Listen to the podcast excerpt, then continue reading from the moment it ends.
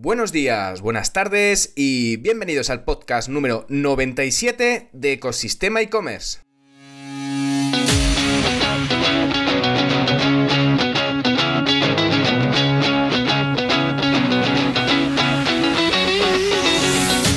El podcast donde podrás escuchar todo lo relacionado con el mundo e-commerce. Herramientas, trucos, noticias, emprendimiento y muchísimo más para crear tu tienda online o hacer crecer la que ya tienes. Soy Javier López, consultor de e-commerce y director de ecosistemaecommerce.com, la plataforma donde encontrarás todo lo que necesitas saber sobre el apasionante mundo del comercio electrónico. Si necesitas ayuda para impulsar tu tienda online, puedes contactar conmigo a través del correo del WhatsApp en la página de consultoría de Ecosistema e-commerce. Y en el programa de hoy vamos a hablar sobre diferentes opciones que tienes para elegir una plataforma de e-commerce para tu tienda online. La gran duda de todos los proyectos que empiezan. Pero antes de ello, vamos con nuestra tradicional frase del día. Hecho es mejor que perfecto. Dicha por Mark Zuckerberg. Y es verdad, la necesidad de elegir con qué plataforma apostar para poder construir tu tienda online no es una tarea fácil, pero no podemos caer en la parálisis por análisis. Es importante que puedas analizar las que mejor se adaptan a tus necesidades, presentes y en un futuro cercano, porque seguramente que en un futuro tu proyecto seguirá creciendo y deberás valorar si es el momento de cambiar o puedes seguir creciendo tal como estás pero sobre todo lo que importa es validar cuanto antes el canal, el modelo de negocio y tenerlo lo antes posible te ayudará a ganar mucho tiempo valioso, porque nunca tendrás un e-commerce exactamente perfecto y siempre tendrás que hacer mejoras, automatismos, evoluciones y cubrir necesidades que hoy en día te resulten difícilmente imaginables. Así que nos ponemos cómodos y comenzamos. Y comenzamos con el episodio 97 del podcast, ya muy cerquita, muy cerquita del número 100, el número redondo, los tres dígitos 100 para poder cumplir esta primera propuesta de montar un podcast y llegar a los 100 episodios. ¿Cuántos podcasts llegan a los 100 episodios? ¿Cuántos canales? Me gustaría saberlo, la verdad. Voy a ver si encuentro alguna estadística sobre ello, pero imagino que no habrá, no habrá muchos. Bueno, ¿qué vamos a hablar hoy? Hoy vamos a hablar sobre opciones de plataformas para montar tu tienda online. Y este podcast, este episodio, lo voy a dividir en dos porque la verdad que hay mucha tela que cortar aquí, sobre todo cuando estás solucionando ese, esa duda, un poco estás buscando cuál es tu plataforma con qué empezar, cuál es mejor, qué opciones tengo. Pues la verdad que muchas opciones y, el mercado es enorme, enorme y depende sobre todo de tu nivel de experiencia, tus necesidades presentes y futuras. Eh, bueno, la verdad que es una duda mm, que todos, todos los que empiezan un proyecto online se plantean. Hay veces que la solucionas en una semana, hay veces que la solucionas en varios meses, pero sobre todo es sobre todo importante que no te preocupes muchísimo con el tipo de plataforma que escojas porque siempre tendrás la posibilidad de cambiarla en un futuro si no se ajusta a tus necesidades. Lo primero, el miedo para afuera. No os preocupéis que ahora mismo hay muchísimas plataformas desarrolladas con muchísimos presupuestos para cualquier tipo de proyecto, ya sea propio, ya sea eh, facturar 100.000 euros o facturar 10 millones o para facturar 1.000 millones. Bueno, la verdad que tienes muchísimas opciones en el mercado. Sobre todo, la primera pregunta es un poco este podcast era sobre todo para que pudieras ver qué opciones puedes eh, barajar, qué tienes que tener en cuenta para elegir una plataforma para tu tienda online porque esta pregunta, seas experto o no seas experto, siempre te la planteas cuando desarrollas. Mm, hay algunos que ya pues están acostumbrados a un tipo de plataforma, han montado muchos e-commerce en el pasado y tienen sus favoritas, pues ya con esas directamente ya tienen el camino andado. La mayoría de los proyectos, la mayoría de la gente que emprende un proyecto online, una tienda online, pues ese camino no lo tienen recorrido y mm, muchas veces se pasan semanas consultando, mirando, investigando y a veces, muchas veces, escoges una plataforma sin tenerlo muy claro. Bueno, pues aquí esperemos que podamos resolver algunas dudas que debes de tener en cuenta, sobre todo para solucionar esos dolores de cabeza, ¿vale? Eh, importante al final, cuando tienes que crear una tienda online o desarrollar un e-commerce, eh, tienes que revisar un poco, ver en qué fase te, te encuentras. No solamente este episodio es para para, digamos, los que montan una tienda online. Este episodio también es para los que tienen un e-commerce, no están seguros un poco de esa plataforma, le está dando problemas y están buscando alternativas. Oye, pues, ¿cuáles son las alternativas, opciones, primeras opciones que puedes trabajar? Bueno, al final, desde el primer dolor de cabeza que supone el no saber qué plataforma es perfecta para empezar y aquí ya hago un spoiler sobre lo que voy a hablar en el capítulo de hoy, en el episodio de hoy, que es depende. Depende del tipo de proyecto que tengas, depende de la categoría de productos que tengas, depende de la profundidad de tu catálogo, depende de muchísimas cosas. Entonces, en este caso, ten en cuenta que muchas veces puede que no haya una plataforma perfecta, pero sí va a haber una plataforma que más se ajuste a tus necesidades, ¿vale? Es importante que tengas en cuenta eh, qué camino, qué camino vas a seguir, cuál es, va a ser tu evolución y, qué tipo de innovaciones, qué tipo de, arreglos, qué tipo de evoluciones vas a realizar, eh, porque siempre vas a tener que estar evolucionando tu e-commerce y muchas veces esa evolución a veces significa cambiar un poco el medio de transporte, ¿no? La plataforma que la, con la que estás trabajando. Bueno, la primera pregunta, la primera pregunta que surge cuando vas a montar un e-commerce es, ¿dónde lo monto? Pues em, lo, dicho, te lleva mucho tiempo dependiendo de tu experiencia o de tu nivel de conocimiento en la materia. Em, te puedes llevar te puedes guiar quizás por, digamos, experiencia de expertos o experiencia de la agencia que te has contratado para llevar el marketing online eh, pues puedes a lo mejor directamente, oye, si también montas una, un e-commerce, pues con quien lo montan, muchos e-commerce han empezado así, es decir, directamente hacían y desarrollaban en la plataforma que le venía recomendada o ya sea por él directamente por alguno de los socios o por directamente por la agencia con la que habían elegido para realizar otro tipo de acciones.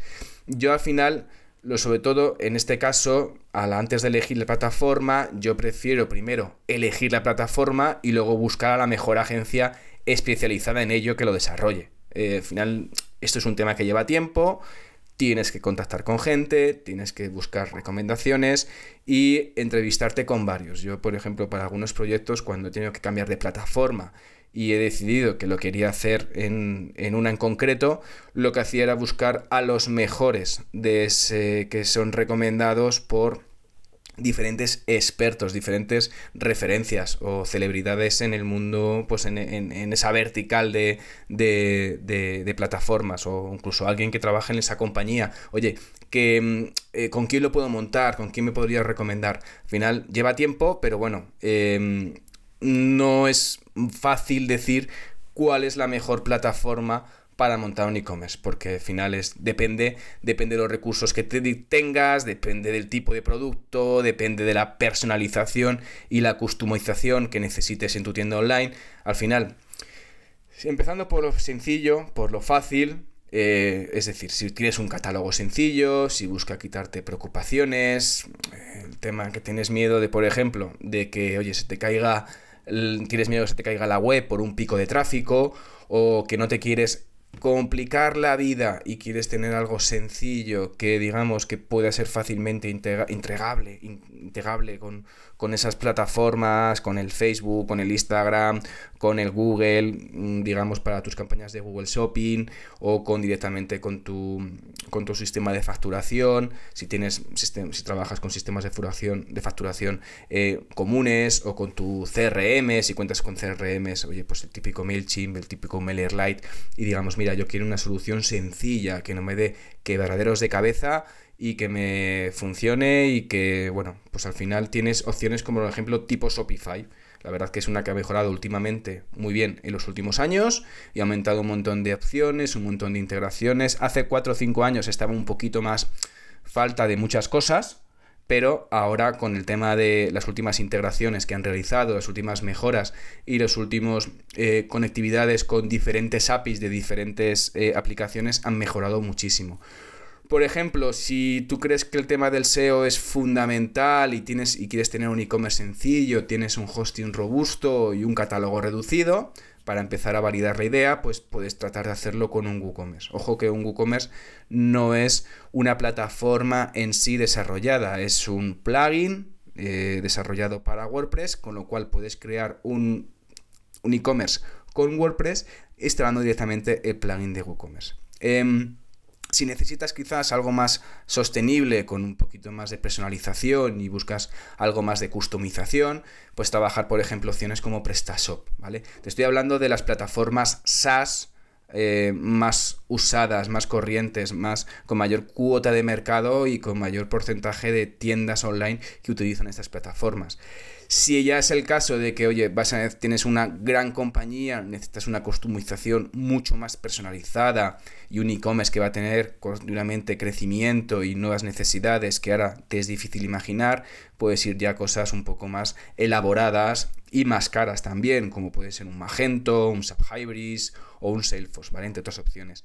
Bueno, al final, eh, comentarte que hay muchísimas opciones en el mercado, cada una con sus características, sus diferentes opciones para crecer y para adaptarte a lo que necesites en ese momento o en un futuro cercano. Al final es, depende tu proyecto de una customización de los productos que se pueden personalizar por los usuarios, eh, tienen integraciones complicadas que necesiten de programadores y cambio de funcionalidades, es normal que al principio puedas tener miedo en la opción que quieras elegir para o puede que al principio pienses que la opción que elijas no es la adecuada.